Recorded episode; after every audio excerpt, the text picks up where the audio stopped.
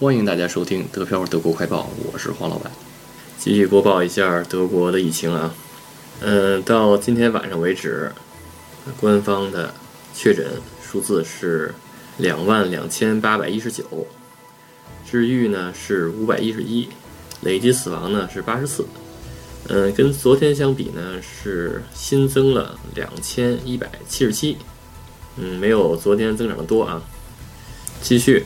播报一下各州的这个具体数字，还是从北向南，从西向东啊。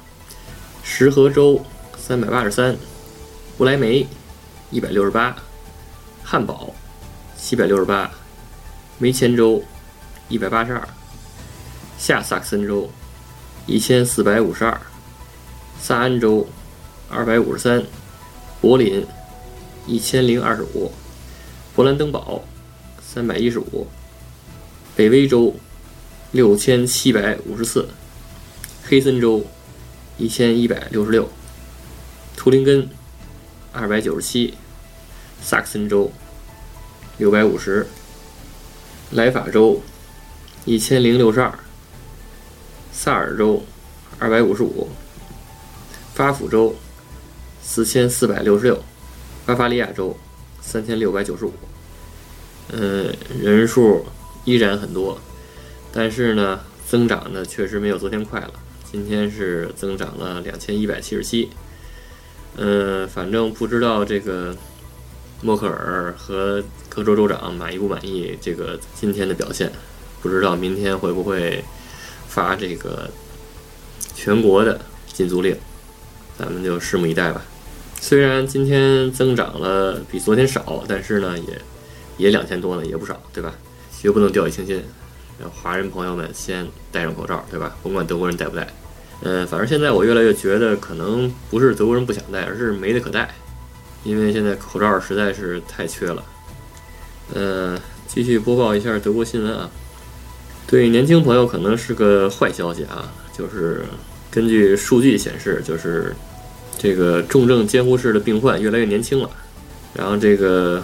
慕尼黑传染医院的首席医生说，最年轻的，然后有这个病症的，开始为二十岁，啊，这个挺年轻的啊。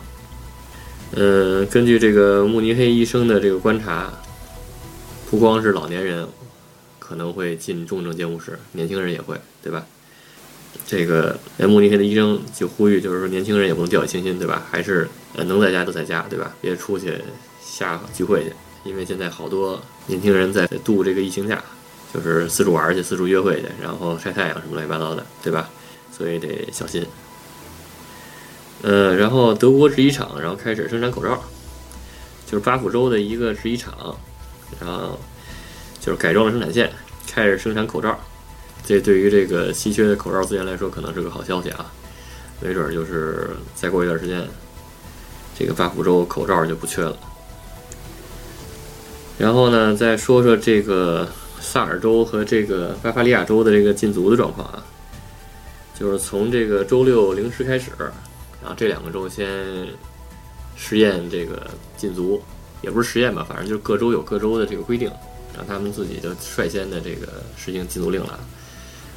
呃，主要原因我觉得就是可能他们离这个巴福州啊太近了，这巴福州也是重灾区嘛，反正就是倒数第二。嗯，倒数第一是这个北威州嘛，对吧？所以说他们先实现这个禁足令。嗯，然后反正就是，反正看那新闻嘛，就是说这个警察呢就开着车，然后四处去宣传，他，说有病毒什么的，大家最好在家待着。然后，然后就是在一些那个嗯高速公路啊，在一些那个什么路口处，然后设这个嗯查岗的警察，然后碰见这种大型的车辆。对吧？或者看见这车里人太多了，然后他就问问说：“那个你们是不是一家子呀？你们出去干嘛去啊？对吧？符不符合那十三条啊？昨天报那十三条啊？对吧？那如果不符合，可能就罚款呀，或者怎么样。反正看那警察也挺辛苦，对吧？然后下了禁足令以后，反正他们这个一点都不闲着。行吧，反正今天因为是周六，所以就是播报的新闻并不太多。”嗯，反正看看明天的一个状况吧。明天不知道会不会颁布这个，嗯，全德国的这个禁足令。反正咱们看看吧，看看他们对这个今天的这种状况是不是满意啊？嗯，今天的这个德漂德国快报，然后就播到这儿。嗯，大家如果喜欢这种形式呢，就给黄老板点赞，然后给黄老板留言。嗯，反正就是节省您的时间嘛，对吧？就是黄老板帮你读报了，对不对？如果想跟黄老板还有其他的那个主播然后讨论的话，就可以加群，是吧？然后加群是 D P A O R J O，好吧？欢迎大家收听，下期再见。